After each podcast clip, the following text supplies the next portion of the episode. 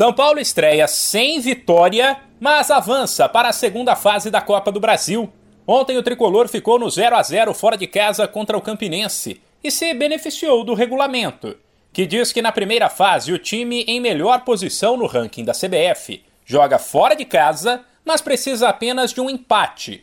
Dizer que foi um jogo tenso, dramático, seria um exagero, mas o São Paulo correu sim o risco de uma eliminação histórica. Jogo após jogo, o tricolor tem mostrado o mesmo problema em 2022: a dificuldade para superar defesas mais fechadas.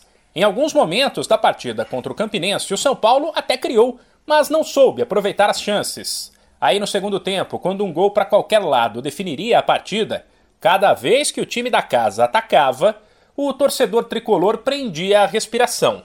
O técnico Rogério Ceni admitiu uma certa tensão, mas avaliou que se o São Paulo tivesse aproveitado as chances que criou, a história seria outra. O que causou essa apreensão foi o número excessivo de chances que nós tivemos no primeiro tempo e não conseguimos fazer o gol. Essa é a realidade. Não é que o Campinense poderia ter se classificado. O São Paulo poderia ter feito 2, 3 a 0 no primeiro tempo e não ocasionado nenhuma preocupação. Lógico que todo mundo se preocupa no final. Tanto que o time começa a ficar mais retraído, não joga solto, não consegue executar as mesmas tabelas, triangulações, além do cansaço, o gramado alto, o lado psicológico também funciona contra. Se tivesse empurrado é, 20 minutos que teve duas, três chances cara a cara, poderíamos ter fazer um jogo bem mais tranquilo e construir um placar bem melhor do que foi. Ceni ainda reforçou que a parte física na segunda etapa também contribuiu para um jogo mais tenso. Ele ainda deu a entender que Luciano, que estava no departamento médico e voltou ao time nesta quinta, talvez precise de mais tempo para se recuperar. Cansou um pouco, o gramado é bem pesado. É, eu acho que inúmeras situações de gols foram criadas nos primeiros 45 e depois até nos, nos primeiros 25 do segundo tempo. E aí começa também você ter aquele receio de você sofrer um gol, de sofrer um contra-ataque.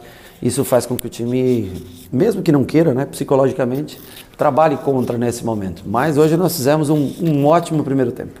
Posso garantir para vocês que foi um ótimo primeiro tempo, com oportunidades melhores até do que no jogo contra o Santos. Só que a bola não entrou. Quando a bola não entra, o placar se arrasta, a gente né, marca muito pressão, muito em cima, vai cansando realmente. Fizemos as trocas. Né, o Luciano há muito tempo não jogava, acho que ficou um pouquinho abaixo na parte física.